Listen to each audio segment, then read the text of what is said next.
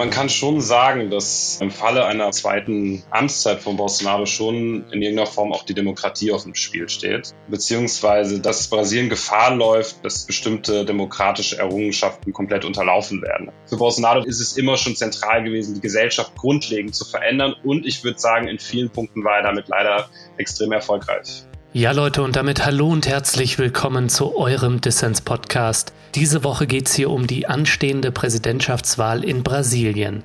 Denn am 2. Oktober entscheidet sich, ob das Land mit einer Wiederwahl Bolsonaros weiter in den Autoritarismus abrutscht oder ob sich die Linke erfolgreich der rechten Revolte wird widersetzen können.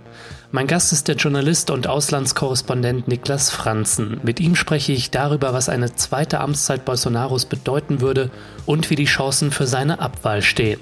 Ich bin euer Host Lukas Andreka und ich wünsche euch viel Spaß mit Dissens.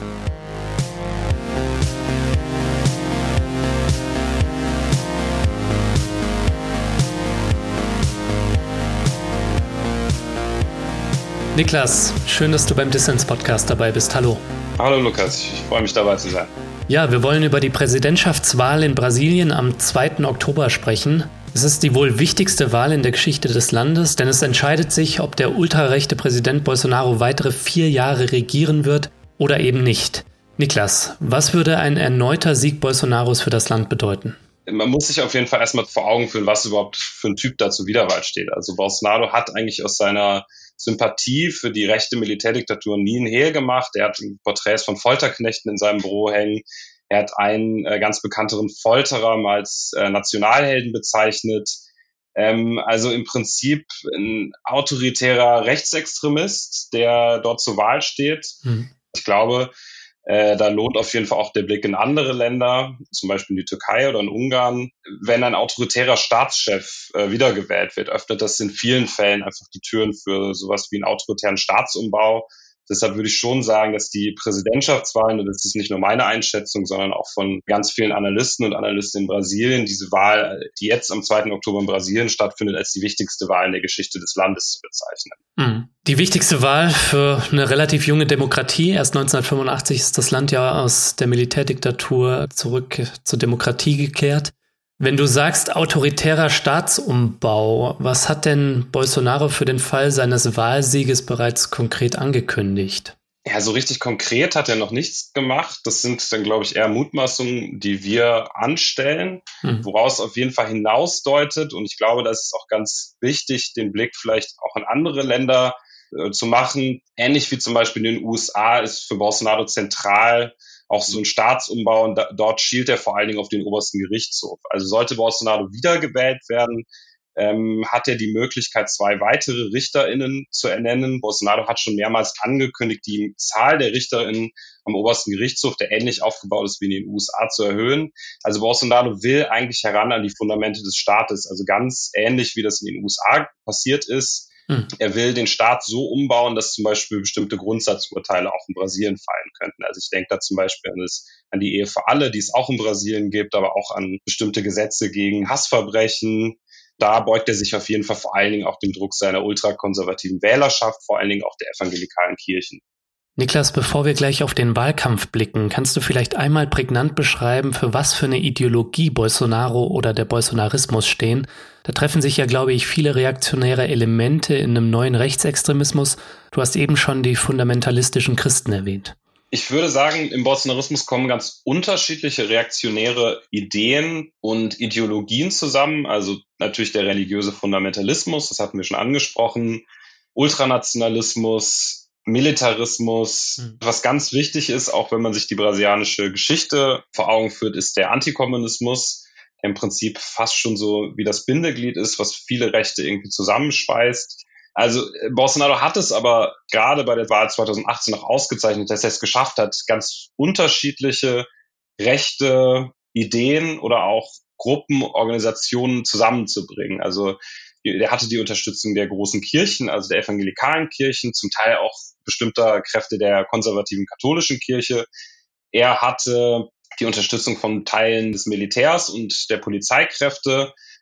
Und was, glaube ich, auch wichtig ist, äh, und ich finde, das geht immer so ein bisschen unter, also auch die Wirtschaftselite hat sich auf die Seite von Bolsonaro geschlagen. Mhm. Das hat vor allen Dingen damit zu tun, dass äh, Bolsonaro 2018 relativ früh schon seinen äh, Wirtschaftsminister ernannt hat. Das ist nämlich Paulo Guedes. Das ist äh, ja so neoliberaler, wie er eigentlich im Buche steht. Der hat äh, an der Chicago School studiert, also äh, die immer so ein bisschen als so die Brutstätte des Neoliberalismus gilt. Der hat äh, als Investmentbanker gearbeitet, bevor er in die Politik gekommen ist.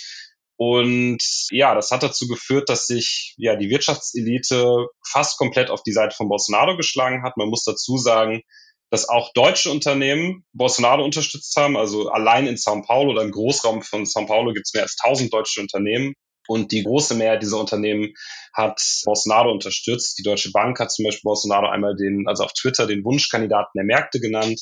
Da gibt es aber noch etliche weitere Beispiele. Mhm. Also um nochmal auf die Frage zurückzukommen, also es verbinden sich da, glaube ich, ganz unterschiedliche Ideen und Ansätze. Und ich glaube, es ist aber wichtig, auch nochmal zu betonen, dass halt auch äh, wirtschaftspolitisch äh, Bolsonaro für eine ja zum Teil schon brutale neoliberale Politik steht, dass sich jetzt auch äh, glaube ich, in sehr vielen Punkten bemerkbar macht. Also die Verarmung der Bevölkerung ist nicht nur auf die Corona-Pandemie oder auf den Krieg in der Ukraine zurückzuführen, sondern zum Teil auch darauf, dass Bolsonaro zum Beispiel mit seinem Wirtschaftsminister Programme zerschlagen hat, also Sozialprogramme zerschlagen. Er hat, hat zum Beispiel mehrere Programme demontiert, die eigentlich den Hunger bekämpfen sollten. Und die Konsequenz ist jetzt evident. 33 Millionen BrasilianerInnen sind gerade am Hungern, Tendenz steigend.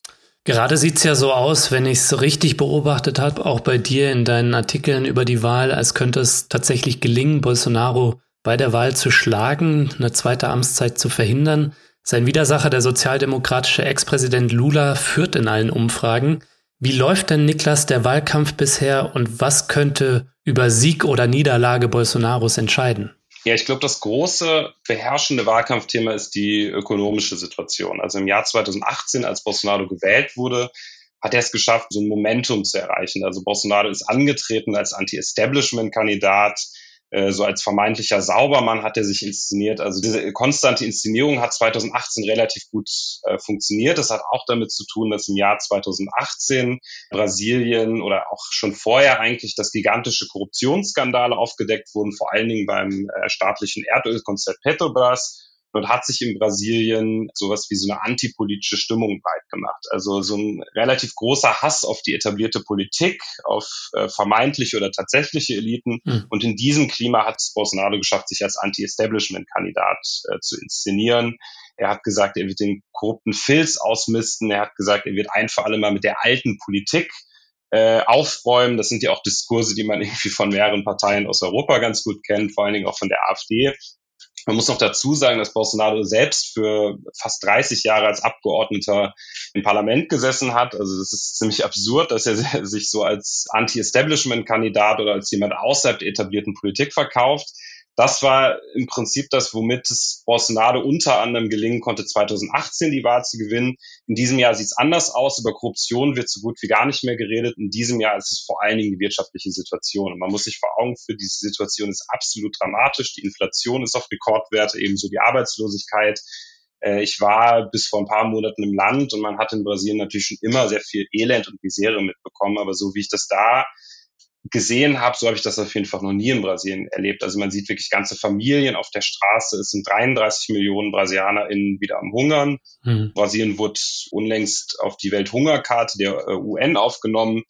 Und das ist natürlich so das große Minus, was ja auf der Seite der Bolsonaro-Regierung steht. Und ja, das ist, glaube ich, halt auch, was diesen Wahlkampf am meisten prägen wird. Ich glaube, wenn Bolsonaro fallen wird oder wenn er halt stolpern wird, bei dieser Wahl, dann wird es vor allen Dingen aufgrund der wirtschaftlichen Situation sein. Wie das jetzt sich in den nächsten Tagen und Wochen noch entwickeln wird, das kann man nicht genau sagen. Bolsonaro versucht, die wirtschaftliche Misere auch der Vorgängerregierung, also der äh, Arbeiterpartei PT zuzuschieben, währenddessen Lula, also sein sozialdemokratischer Widersacher, verspricht im Prinzip an die Zeit anzuknüpfen, als er das letzte Mal regiert hat, was meiner Meinung aber auch äh, ziemlich schwierig umzusetzen sein wird.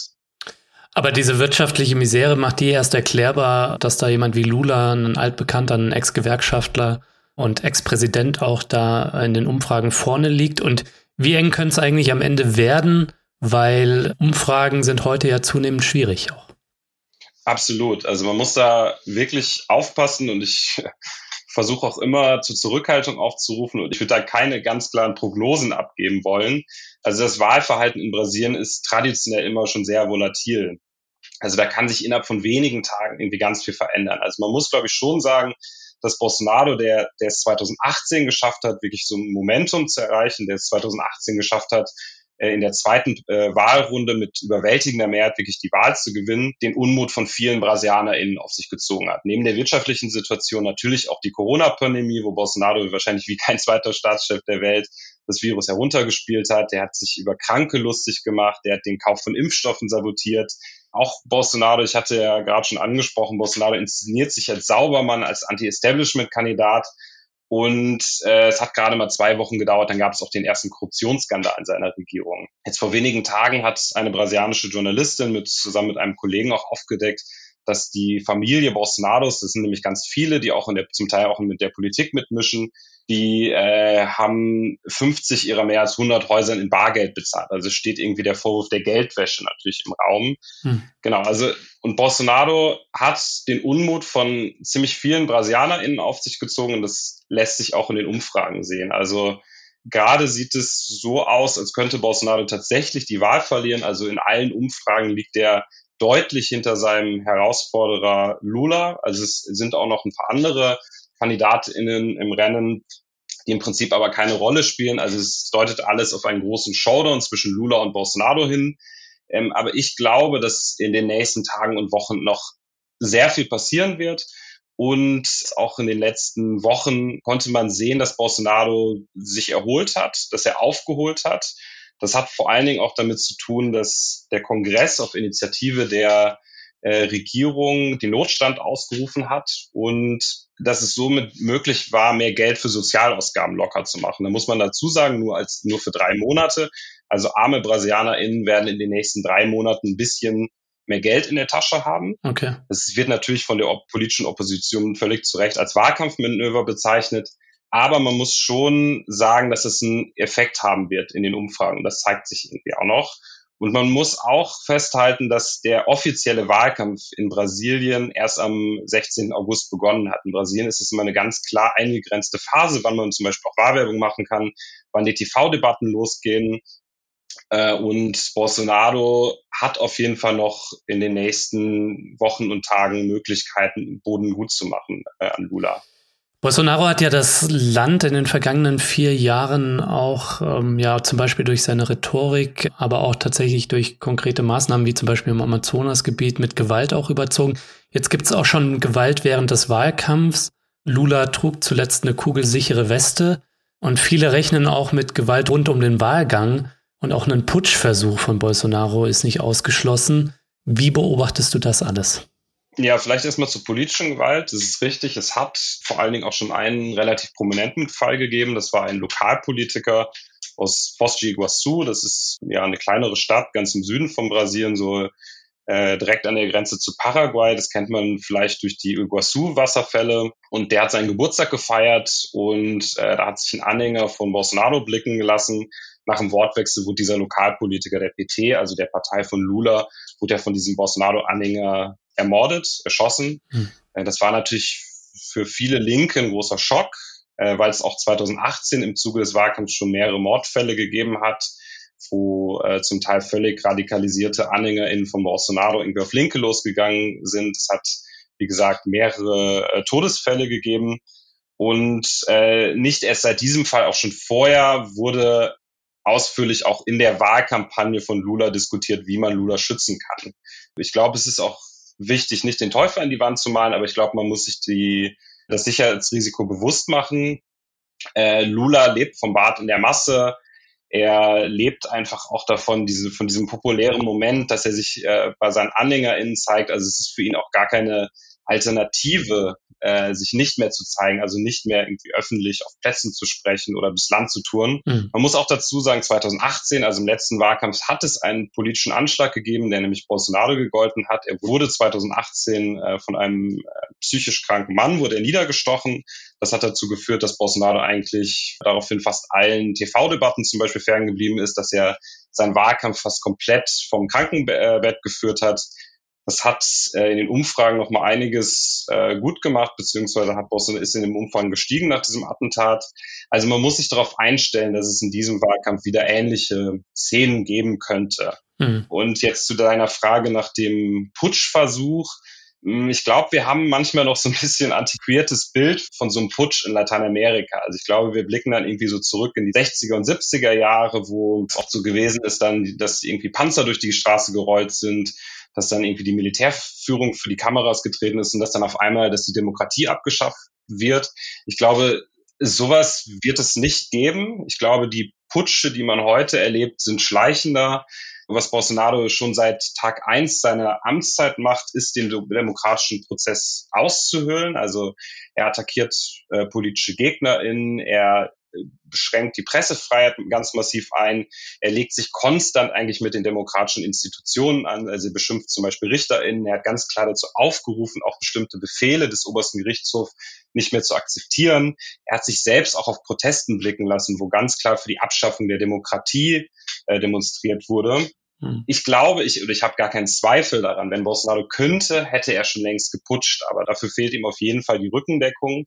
Also nicht nur in der Gesellschaft, also es gibt eine überaus kritische Zivilgesellschaft, das muss man festhalten. Also auch vor wenigen Wochen hat sich eine relativ breite Allianz formiert. Sie haben so einen offenen Brief geschrieben, wo sie ihr Vertrauen in den demokratischen äh, Prozess ausgedrückt haben, gesagt haben, man muss auf jeden Fall die Wahlergebnisse akzeptieren.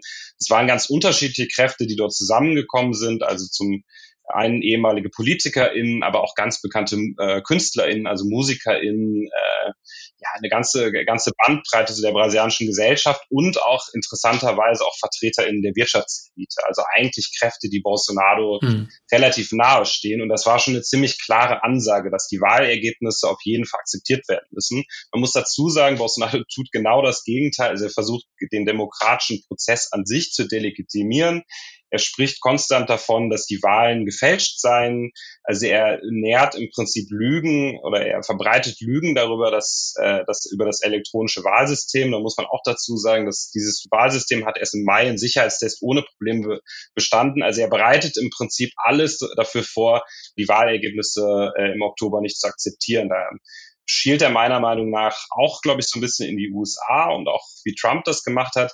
Was jetzt genau passieren könnte, ist, glaube ich, relativ schwierig vorauszusagen. Und ich halte mich da auch ein bisschen zurück. Das ist so ein bisschen in die Glaskugel gucken. Ja. Äh, aber wie ich gerade gesagt habe, also er hat nicht den nötigen gesellschaftlichen Rückhalt. Äh, er hat auch mittlerweile muss man dazu sagen, wird er überaus kritisch gesehen, auch von den großen Medien, auch von den großen bürgerlichen Medien, die im Prinzip auch den Boden dafür überhaupt vorbereitet haben, dass Bolsonaro gewählt werden konnte.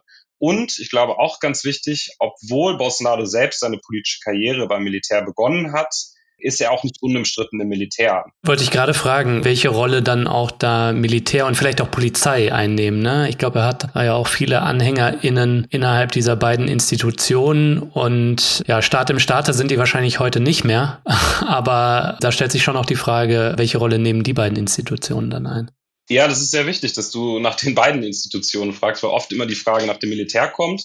Und ja, also Bolsonaro ist nicht unumstritten im Militär. Äh, das hat vor allen Dingen damit zu tun, dass er sich als junger Soldat ziemlich viele Eskapaden geleistet hat. Er hat zum Beispiel mal einen Bombenanschlag geplant in seiner Kaserne, um für einen höheren Sold zu protestieren. Ähm, auch dieser ja ziemlich ungehobelte, pflegelhafte Ton, der passt nicht so richtig so zu dem Auftreten oder auch so, so zu der Rhetorik der Militärs. Hm. Man muss aber trotzdem auch festhalten, dass die Militärs durch Bolsonaro massiv Privilegien einfahren konnten. Also es sitzen mehr als 6000 Militärangehörige der Bolsonaro-Regierung und die wurden zum Beispiel auch immer von so einer, von so einer Rentenreform ausgeschlossen. Also Bolsonaro hat den Militärs ziemlich viele Privilegien verschafft und ich bin mir wirklich nicht sicher, ob die Militärs bereit sind, diese Privilegien wieder aufzugeben.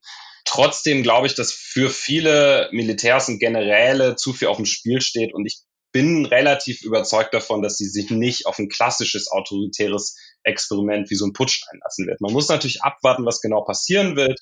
Das ist jetzt aber wirklich äh, vielleicht auch einfach zu sehr in die Glaskugel gucken. Ich ja. glaube, was auch wichtig ist, doch zu betonen, die äh, Rolle der Polizei. Es ist richtig, die, äh, die auch die Polizei in Brasilien ist militarisiert. Also das heißt, die sind äh, äh, eben so in Kasernen untergebracht. Die werden äh, ja zum Teil wirklich in innerer Kriegsführung geschult. Also die Militärpolizei ist auch traditionell, also die auch zu, hat eine sehr unrühmliche Rolle zur Zeit der Militärdiktatur gespielt. Und die meisten Militärpolizistinnen stehen uneingeschränkt auf der Seite von Bolsonaro. Und ich glaube, falls es sowas geben könnte wie so ein ja, autoritären Putschversuch oder sowas, glaube ich, würde ich das auch eher in den Reihen der MilitärpolizistInnen sehen. Hm. Glaube ich, noch eine weitere Gruppe, die man da einberechnen muss, sind die Milizen, die sich vor allen Dingen auf Rio de Janeiro beschränken. Das sind Gruppen, also ehemalige Polizeileute, also vor allen Dingen Polizeileute, da sind zum Teil auch Feuerwehrleute äh, dabei oder GefängniswärterInnen. Wobei das muss man, glaube ich, gar nicht gendern, das sind eigentlich alles Männer die im Prinzip so ein eigenes Gewaltregime in Rio de Janeiro etabliert haben, also die mittlerweile auch mehr arme Gebiete kontrollieren als die Drogengangs. Die haben sich anfangs als Macht gegen die Drogenkartelle oder gegen die Drogengangs verkauft. Mittlerweile sind sie aber zum Teil auch selbst in den Drogenhandel verstrickt. Sie, sie handeln mit Gas, sie handeln mit Fernsehanschlüssen, sie erpressen Schutzgeld äh, und sie ja viele BewohnerInnen Rio de Janeiros leben in diesen Gebieten der Milizen. Mhm. Die Milizen haben schon immer eine sehr enge Beziehung auch in die Politik. Da unterscheiden sie sich zum Beispiel auch von den Drogengangs und vor allen Dingen auch zur Familie Bolsonaro. Da gibt es etliche Beispiele, die aufzeigen, dass Bolsonaro eigentlich genau aus diesem Milieu auch herkommt äh, und auch seine Söhne. Also Bolsonaro hat drei Söhne, die auch in der Politik mitmischen und die kommen genau aus diesem Milizenmilieu. Ich würde aber trotzdem sagen, das sind in erster Linie Geschäftsleute, die sind ideologisch weniger verankert und ich kann mir nicht vorstellen, dass die zum Beispiel jetzt irgendwie so die Speerspitze von so einem äh, bolsonaristischen Putschversuch sein könnten. Aber trotzdem ist es wichtig, das mit einzuberechnen und äh, die Milizen, zum Beispiel auch auf die Milizen geht der Mordfall an der linken äh, Stadträtin Marielle Franco, die 2018 ermordet wurde. Und da war ja auch, glaube ich, seine Söhne irgendwie, äh, Verbindungen zumindest zu den Söhnen über diese Milizen, oder? Genau, also einer der bekanntesten Milizenbosse, seine Rolle bei dem äh, Mord von Marielle Francos äh, noch nicht abschließend geklärt. Ja, aber einer der bekanntesten Milizenbosse, der mittlerweile auch von der Polizei erschossen wurde, seine Frau und seine Mutter haben im Abgeordnetenbüro von einem der Söhne von Bolsonaros gearbeitet. Aber das ist jetzt nur ein Beispiel von vielen. Ja, mit Blick auf äh, Gewalt und Putsch, äh, wir hoffen natürlich, dass die Wahl möglichst deutlich ausgeht, möglichst deutlich für die Linke, möglichst deutlich für Lula. Dann nimmt das, glaube ich, auch so Leuten wie Bolsonaro oder seinem Umfeld so ein bisschen den Wind aus den Segeln. Wir wollen nachher noch über den Wahlkampf und über die Chancen der Linken sprechen, über das Lula-Lager. Zunächst einmal hätte mich aber Niklas von dir interessiert. Du bist ja Journalist und berichtest als Korrespondent aus Brasilien und hast jetzt auch ein Buch geschrieben, das vor der Wahl veröffentlicht wurde. Brasilien über alles, Bolsonaro und die rechte Revolte. Und dafür bist du auch quer durchs Land gereist, hast mit verschiedenen Menschen gesprochen. Was waren da so eine Begegnung, die dich vielleicht berührt hat oder die besonders spannend war? Besonders spannend war auf jeden Fall die Begegnung mit Präsident Bolsonaro. Ach recht, den hast du getroffen, ja? Also getroffen, ja. Also ich konnte ihm eine Frage stellen und ich bin ihm relativ nahe gekommen. Im November war es, bin ich nach äh, Brasilia gereist, das ist die Hauptstadt. Und was Bolsonaro macht, wenn er in der Stadt ist, äh, lässt er sich morgens und abends lässt er sich vor den Palast der Morgenröte fahren. Also das, ja, es ist ein relativ spektakuläres Gebäude. Es, äh, da ist also eine Graswiese davor, da laufen Emus rum, also so, so straußartige Vögel. Mhm. Und äh, dort versammeln sich die AnhängerInnen von Bolsonaro. Da kommen dann irgendwie, als ich da war, waren da vielleicht 50 Leute dort. Äh, es war klar, dass Bolsonaro in diesem Tag in Brasilia ist und deshalb hatten sich dort ja irgendwie diese 50 Anhänger in versammelt. Und was Bolsonaro wirklich macht, er lässt sich, wenn er da ist, lässt er sich vorfahren von der Limousine und geht dann auf Tuchfühlung mit seinen Anhängern. Man muss ihn sich den wirklich so zum Teil vorstellen wie so ein Präsident zum Anfassen. Also er ist dann an die, da ist dann so ein kleiner Zaun, er ist natürlich umgeben von Sicherheitsleuten, aber er ist da hingekommen, hat äh, sich wirklich Zeit für seine AnhängerInnen gelassen. Das muss man wirklich sagen. Als ich da war, bei 45 Minuten dort und hat mit denen geplaudert. Zum Teil hat er mit denen über Fußball geredet, über irgendwelche Geschichten ausgepackt von früher. Dann natürlich aber auch über Politik geredet. Der hat Selfies gemacht, der hat die Leute umarmt. Und man muss Bolsonaro schon wirklich lassen, dass er sich, dass dieses populäre Moment für ihn sehr, sehr wichtig ist. Und was für mich interessant war, natürlich hat irgendwie Bolsonaro mal zu sehen oder so nah mitzubekommen, aber vor allen Dingen auch die Faszination vieler AnhängerInnen für Bolsonaro. Und ich glaube, da ändert er sich halt auch ein bisschen vielleicht Donald Trump oder mhm. auch anderen neuen autoritären Rechten. Ich habe zum Beispiel äh, länger mit einem Mann gesprochen, der ist aus einem anderen Bundesstaat angereist für dieses Treffen. Der hat sich mit, zusammen mit seinem Sohn, der war so zehn oder elf, hatte sich ins Auto gesetzt und äh, die sind 3000 Kilometer mit dem Auto gefahren, um für 40 Minuten mal Bolsonaro zu, äh, zu treffen. Und äh, nicht nur er, sondern auch die meisten Anwesenden hatten, äh, hatten Freudentränen in den Augen. Einige sind fast in Ohnmacht gefallen. Ähm, also einer hat gesagt, es sei der schönste Tag seines Lebens und das zeigt so ganz gut, glaube ich, diese Faszination oder fast schon dieser, dieser Helden- und Führerkult, den, den es Bolsonaro wirklich geschafft hat, in irgendeiner Form zu etablieren. Und das hat zum Teil schon wirklich was äh, Sektenhaftes oder Religiöses. Ich meine, sein Zweitname ist Messias, habe ich gelesen, ne? genau, richtig. Ja, was man noch dazu sagen muss, ich konnte da nicht einfach hingehen und sagen, ich bin deutscher Journalist und ich will jetzt mal irgendwie an Bolsonaro rankommen. Äh, das wäre niemals möglich gewesen. Das heißt, ich musste mich auch als Anhänger von Bolsonaro ausgeben. Da hast du dir dann so eine Brasilien-Flagge umgehängt oder wie macht man das? Wie geht man dann so ins Bad der Menge? Ja, das hatte ich leider nicht. Also ich hätte ein Trikot von der Seleção, also von der Fußballmannschaft anziehen müssen. Das ist so ein bisschen das Markenzeichen der ja, BolsonaristInnen okay. geworden. Äh, aber ich habe einfach eher so ein Sportoutfit angezogen und dann halt irgendwie eine Sonnenbrille auf und ich habe meine Piercings rausgenommen, damit ich nicht direkt irgendwie als Linker geoutet wäre. Aber ich habe es dann aber auch geschafft, ihm eine Frage zu stellen. Es war dann eher eine tagesaktuelle Frage, äh, wo man schon den kritischen Ton raushören konnte und er war überhaupt nicht erfreut darüber, dass diese Frage kam. Er war sehr genervt hm. Und als ich ihm dann eine zweite Frage stellen wollte, äh, hat mir dann äh, jemand vom Geheimdienst auf die Schulter getippt und gesagt, so, nee, lass das mal lieber. Und dann habe ich halt auch entschieden, nicht das äh, darauf zu drängen, weil man muss schon sagen, also die AnhängerInnen von Bolsonaro können gefährlich werden. Und ich habe dann entschieden, bei dieser einen Frage zu belassen. Und ich glaube, das war am Ende auch die richtige Entscheidung.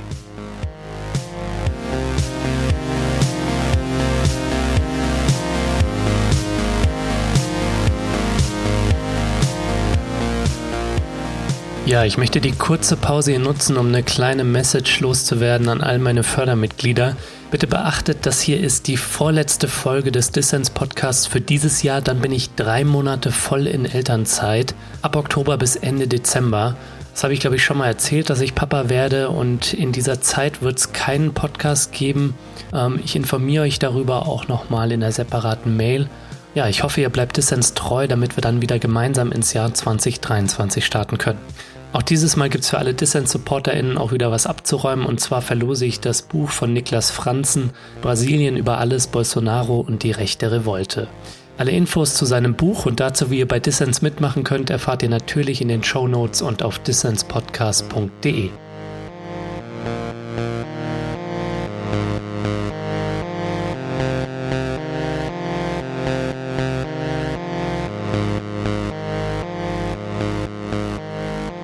Ihr hört den Dissens-Podcast. Zu Gast ist der Journalist und Autor Niklas Franzen.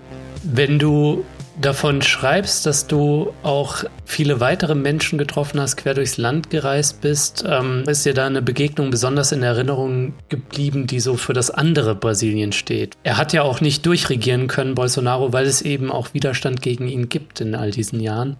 Ist dir da eine Begegnung besonders auch in Erinnerung geblieben? Ja, ich glaube, das ist ganz wichtig zu betonen. Auf der einen Seite haben wir Prozesse, die wirklich gruselerregend sind und ich glaube, das ist wichtig, sich damit auseinanderzusetzen. Auf der anderen Seite gibt es eine sehr große Polarisierung, gibt es eine Gegenseite.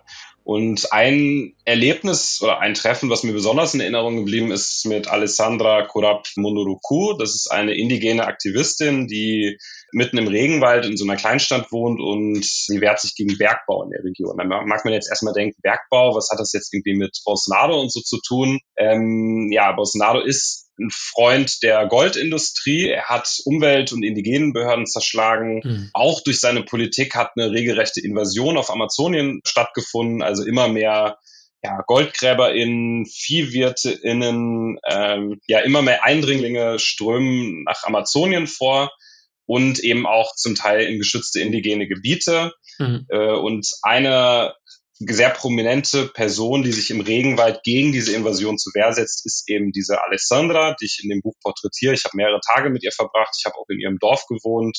Sie war auch schon mehrmals in Deutschland. Sie hat äh, auch schon mal einen Preis gewonnen. Sie hat mal bei auf einer äh, Fridays for Future Demo gesprochen. Also sie ist eine ziemlich bekannte Aktivistin.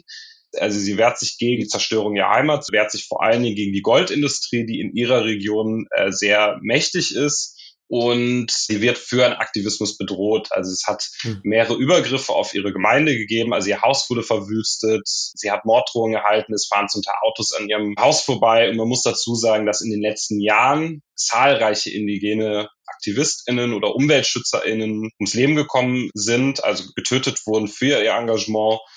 Und deshalb ist mir dieses Treffen vor allen Dingen in Erinnerung ja, das zeigt, glaube ich, auch so ein bisschen ne, der Angriff auf den Amazonas-Regenwald, warum diese Wahl auch international eine enorme Bedeutung hat. Ne? Denn neben den Rechten der Indigenen, für die eine zweite Amtszeit eine Katastrophe wäre, wäre es auch für das weltweite Klima und die Umwelt eine Katastrophe. Weiß man da schon, was da blühen würde, wenn vier weitere Jahre Bolsonaro dann anstehen? Also wie sehr hat er tatsächlich da den Krieg gegen den Amazonas angesagt? Ja, ich glaube, er hat es geschafft, in bestimmten Bereichen einfach schon sehr viel zu zerstören. Ich glaube, das ist wichtig, sich das vor Augen zu führen. Also Bolsonaro hat Umweltbehörden und indigenen Behörden entmachtet. Der hat ihn zum, zum Teil dann irgendwie linientreue FunktionärInnen vorgesetzt. Er hat ihnen radikal die Mittel gekürzt. Ähm, ich habe im Zuge der Recherche auch mit ziemlich vielen MitarbeiterInnen von solchen Behörden gesprochen und die sagen, die sind im Prinzip nicht mehr handlungsfähig. Und man muss sich ja Amazonien auch einfach so vorstellen, das ist ein riesiges Gebiet, das dauert zum Teil Tage, um von A nach B zu kommen. Mhm. und wenn es dort keine funktionierenden Kontrollbehörden mehr gibt, öffnet das Tor und Tür für eben Eindringlinge. Und in den letzten Jahren, also vor allen Dingen mit dem Amtsantritt von Bolsonaro oder mit der Amtszeit von Bolsonaro, sind Zehntausende Brasilianer in, in dieses Gebiet vorgedrungen haben eine beispiellose Zerstörung hinterlassen, die sich auch äh, in Zahlen belegen lässt. Also die Abholzung ist sprunghaft angestiegen. Es gibt zur äh, Trockenzeit gibt es immer mehr Brände. Das ist ja auch international, wird es ja auch relativ stark behandelt.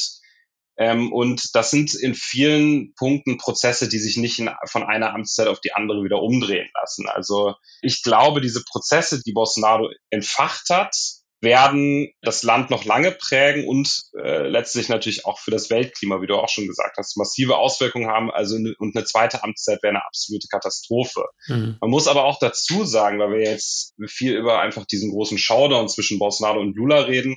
Also auch Lula und seine Nachfolgerin Dilma Rousseff hier, also ebenfalls von der Arbeiterpartei PT, haben sich während ihrer Amtszeiten auch nicht unbedingt mit Ruhm bekleckert, wenn man über Umweltpolitik spricht. Auch sie haben zum Beispiel weiterhin auf so ein ja, Wachstumsprojekt gesetzt. Auch sie haben Großprojekte in die Region geholt, umstrittene Großprojekte, die zum Teil dazu geführt haben, dass die Natur weiter zerstört wurde, dass indigene Gemeinden umgesiedelt werden mussten.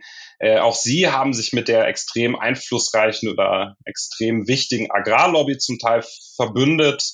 Und ich glaube, das ist immer wichtig, das einzuberechnen, dass als auch eine mögliche Präsidentschaft von Lula, dass man dem wirklich genau auch auf die Finger guckt, mit welchen Kräften er sich da einlassen wird. Mhm. Ähm, es ist in Brasilien halt so, dass Parteien relativ keine besonders große Rolle spielen. Das bedeutet, dass man sich eigentlich in der brasilianischen Politik schon auch mit allen irgendwie arrangieren muss. Und das zeichnet auch so ein bisschen Lula aus. Also er war eigentlich schon immer auch eine Person, der sich sehr seine Fühler in alle Richtungen ausgestreckt hat das hat zu seiner Amtszeit, also er hat immer versucht, im Prinzip so einen Konsens zu erreichen. Es hat sogar einen eigenen Namen, der Lulismo, also versuchen, verschiedene Kräfte mit ins Boot zu holen. Er hat auch zu viel Unmut gesorgt, als er sich mit bestimmten Kräften eingelassen haben, die die Zerstörung des Regenwaldes weiter äh, vorangetrieben haben. Deshalb wird es extrem wichtig sein, auch die Amtszeit von Lula kritisch aus einer linken Perspektive zu begleiten. Mhm. Er sendet gerade relativ ambivalente Signale. Auf der einen Seite hat er zum Beispiel gesagt, er wird ein Indigenenministerium einrichten mit einer Indigenen oder einem Indigenen an der Spitze, was Novum wäre in der brasilianischen Geschichte und meiner Meinung nach auch ein wichtiges Zeichen. Auf der anderen Seite hat er zum Beispiel als Vize hat er einen ganz bekannten Konservativen ernannt, der ehemalige Gouverneur von São Paulo. Er hat sich mit Teilen der Wirtschaftselite getroffen. Das heißt, es wird extrem wichtig sein, halt auch eine mögliche Amtszeit von Lula kritisch zu begleiten. Ja, über Lula, sein politisches Profil und andere Teile der gesellschaftspolitischen Linken wollen wir gleich auch noch sprechen, aber lass uns noch mal darauf schauen, wie dreieinhalb Jahre Bolsonaro das Land zerrüttet haben.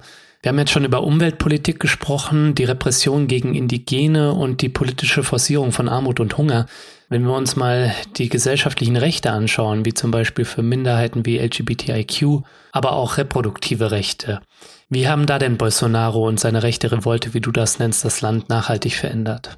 Ja, ich glaube, in allen gesellschaftlichen und politischen Bereichen lassen sich da wirklich sehr große Rückschritte feststellen. Also ich glaube, ein weiterer Punkt, der wichtig ist zu betonen, ist der Einfluss fundamentalistischer Kräfte, die es geschafft haben, zum Teil den Staat zu unterwandern. Ich spreche da vor allen Dingen von den evangelikalen Kirchen, also von den Pfingstkirchen. Hm. Ähm, man muss dazu sagen, Bolsonaro ist eigentlich selbst katholisch, er hat sich aber 2018 vor der Wahl so relativ medienwirksam im Jordan taufen lassen. Da gibt es ein ganz bekanntes Video, wo er so eine weiße Robe anhat und von so einem Pastor in dem äh, im Jordan getauft wird.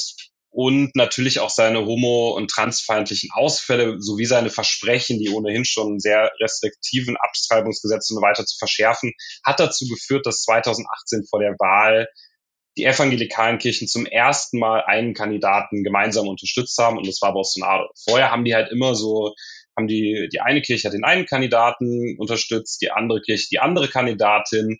2018 war es aber so, dass sie sich unisono hinter Bolsonaro gestellt haben. Mhm. Ja, Bolsonaro hat für die Evangelikalen jetzt auch in vielen Punkten geliefert. Also ähm, er hat zum Beispiel eine ganz bekannte Abtreibungsgegnerin zur Familienministerin gemacht. Mittlerweile ist die nicht mehr Ministerin. Das hat aber nichts damit zu tun, dass sie gebrochen hat. Damaris Alves heißt die.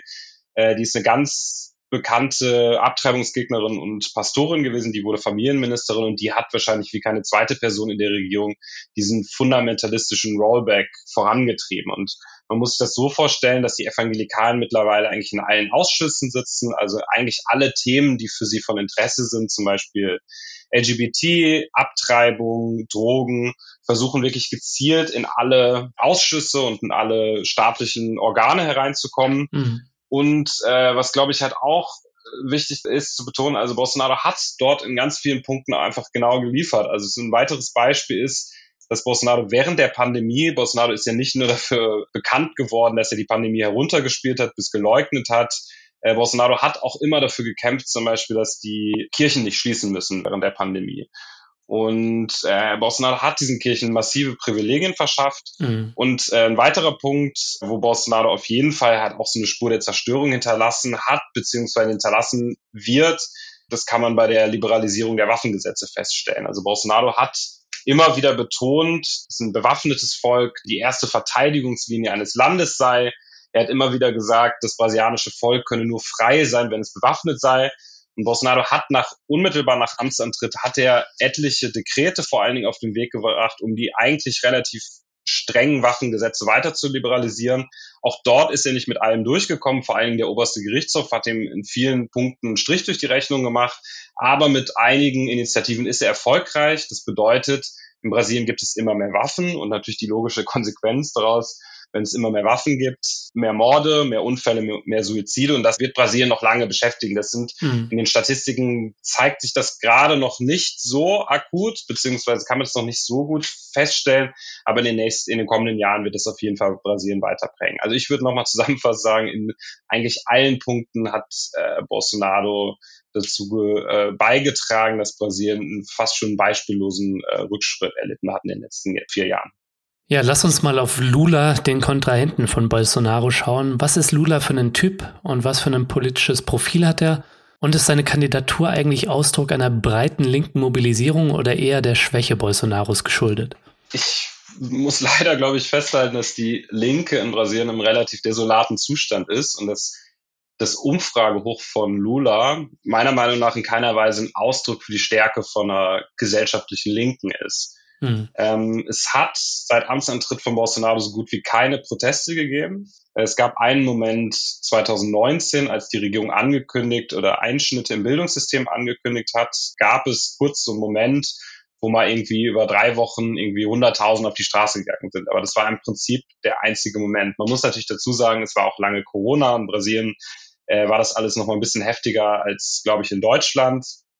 Äh, aber insgesamt muss man schon sagen, dass es der Linken nicht wirklich gelungen ist, kontinuierliche Oppositionsarbeit aufzubauen. äh, das Phänomen Lula ist vielschichtiger und es ist komplexer. Also ich glaube, die, die Sehnsucht von vielen BrasilianerInnen nach Lula hat viel damit zu tun, dass man irgendwie so sehr stark zurückguckt. In Brasilien gibt es dieses Wort Saudade, was so ganz gut trifft, also so Sehnsucht. Man, man äh, schaut auf die Amtszeiten, wo wirklich einiges gut lief. Also während der Amtszeit von Lula gab es wirklich, das muss man auch anerkennen, trotz aller Kritik von links, ist, glaube ich, wichtig, das nochmal zu betonen. Äh, Millionen BrasilianerInnen wurden aus der, äh, aus der Armut geholt. Der Hunger wurde fast komplett ausgerottet. Mhm. Durch bestimmte Programme wurde, wurden zum Beispiel Quotensysteme für marginalisierte Bevölkerungsgruppen an Universitäten eingeführt, was schon so einer kleinen Re Revolution eigentlich in Brasilien gleichkommt. Und es war allgemein so eine Zeit des Aufbruchs oder ja eine Zeit der Euphorie was auch damit zu tun hatte, dass es einfach wirtschaftlich gut lief, äh, dass es einfach einen Rohstoffboom gab und dass auch die Wirtschaftselite hat sich eigentlich ganz gut mit Lula abgefunden. Das ist dann alles ins Stocken geraten, als halt äh, vor allen Dingen auch als gigantische Korruptionsskandale aufgedeckt wurden und dann ist im Prinzip relativ viel da auch in sich zusammengefallen, aber trotzdem Lula, diese Person, repräsentiert so ein glaube ich, so, so vergangene, glorreiche Zeiten. Und ich glaube, viele BrasilianerInnen haben das halt irgendwie im Hinterkopf. Man muss dazu sagen, die meisten, die allermeisten BrasilianerInnen sind völlig unpolitisch. Also die wählen Lula auch nicht, weil er irgendwie links oder weil er Sozialist ist, sondern weil er für irgendwas steht. Ich glaube, es hat auch damit zu tun, dass Lula mit seiner eigenen Lebensgeschichte bewegt. Also Lula kam selbst im Nordosten des Landes zur Welt, also im hungergeplagten Nordosten, ist dann mit seiner Familie in den äh, Großraum von São Paulo gezogen, hat äh, nur wenige Jahre die Schule besucht, ist dann zum Gewerkschaftsführer aufgestiegen, also hat im, äh, im Stahlwerk gearbeitet, ist dann zum Gewerkschaftsführer aufgestiegen und es kam erst so in die Politik. Und das ist, glaube ich, eine Lebensgeschichte, mit der sich sehr viele Brasilianer in identifizieren können. Mhm. Und ich glaube, was halt auch noch wichtig ist, äh, zu betonen, dass Lula ein unheimlich guter Redner ist. Also er ist rhetorisch sehr, sehr bewandert.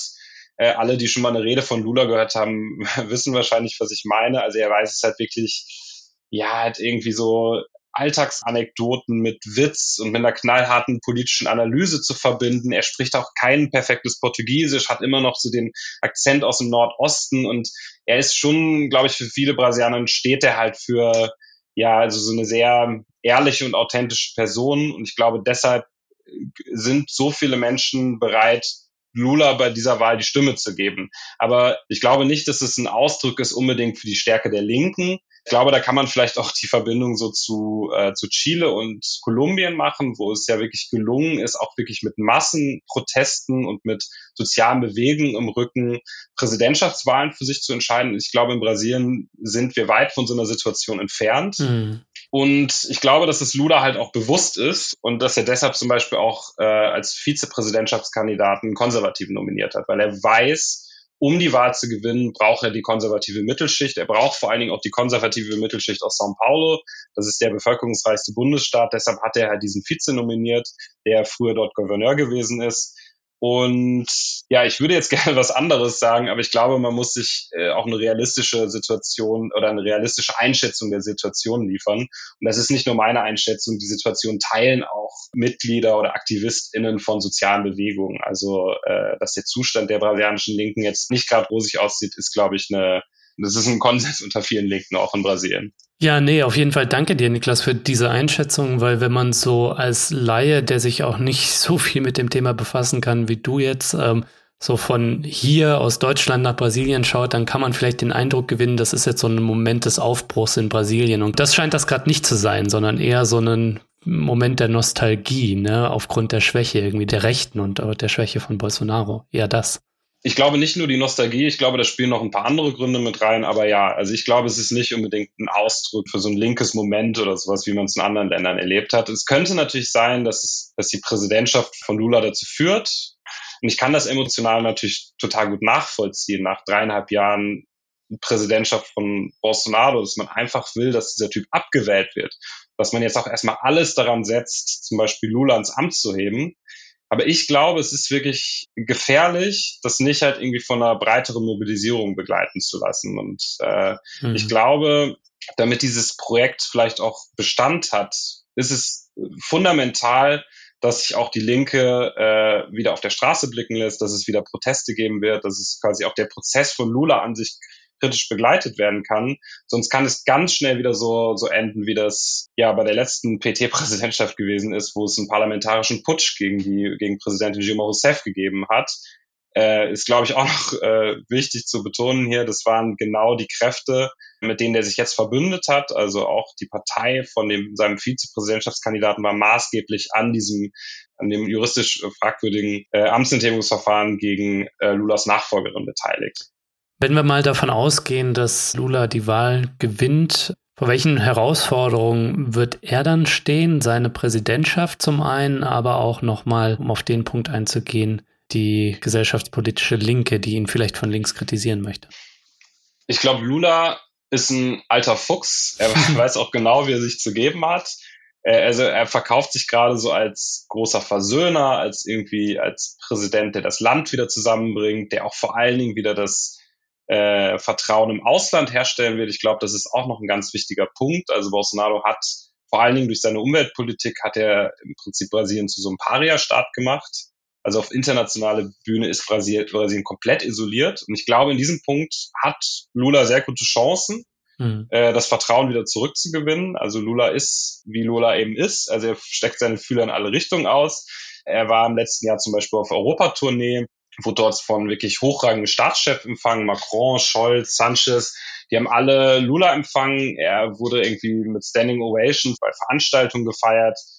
Und ich glaube, in diesem Punkt hat Lula wirklich die Möglichkeit, einiges Vertrauen zurückzugewinnen, was Bolsonaro zerstört hat. Mhm. Ich glaube aber, die entscheidende Frage wird natürlich die wirtschaftliche Situation sein. Lula muss es irgendwie schaffen, äh, die Wirtschaft wieder in Gang zu bringen. Er muss es schaffen, dass die massive Verarmung der Bevölkerung gestoppt wird.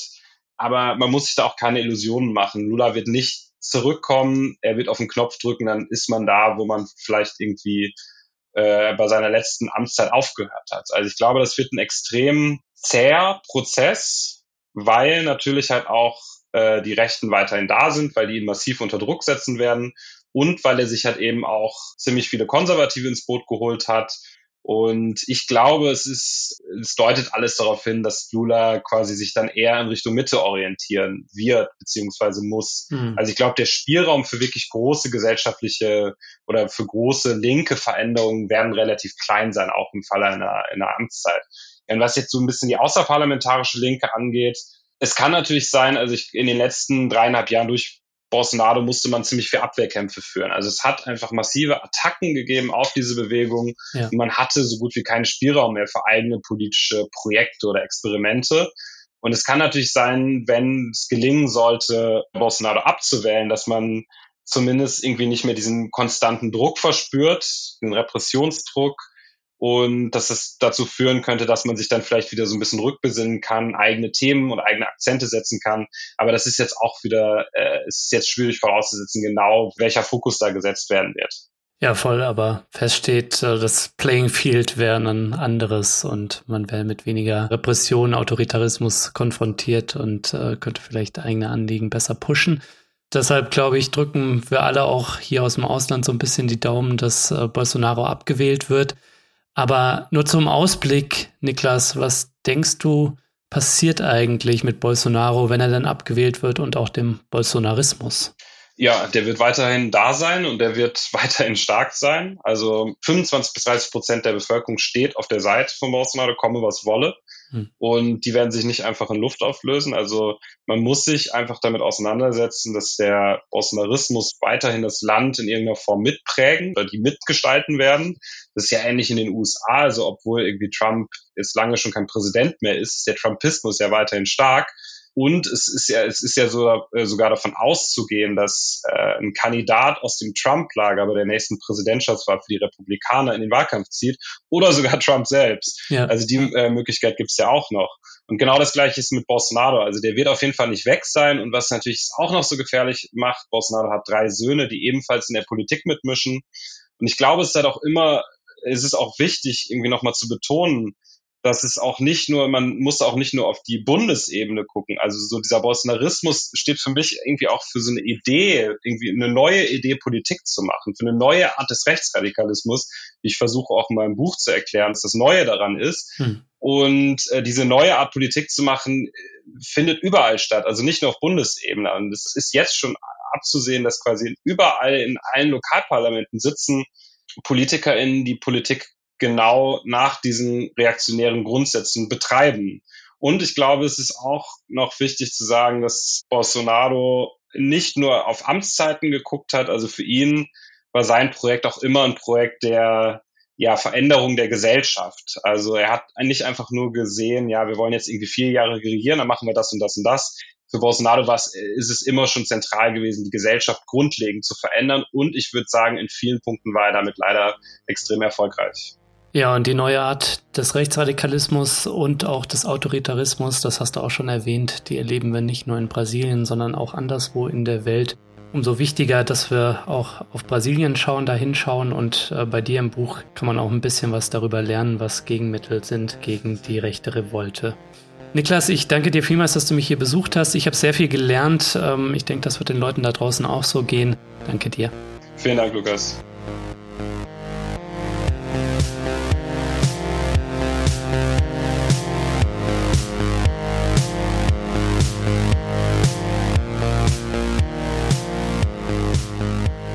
Ja, das war der Dissens-Podcast für diese Woche. Schön, dass ihr alle dabei wart. Mein Gast war der Journalist und Brasilien-Kenner Niklas Franzen.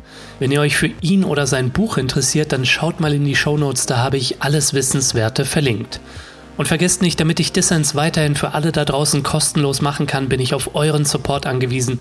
Erzählt allen Leuten von diesem Podcast hier, hinterlasst positive Bewertungen auf den Plattformen und wenn ihr könnt, dann werdet doch Fördermitglied. Alles klar, das war's dann auch von mir soweit. Bleibt nur noch zu sagen, danke fürs Zuhören und bis zum nächsten Mal.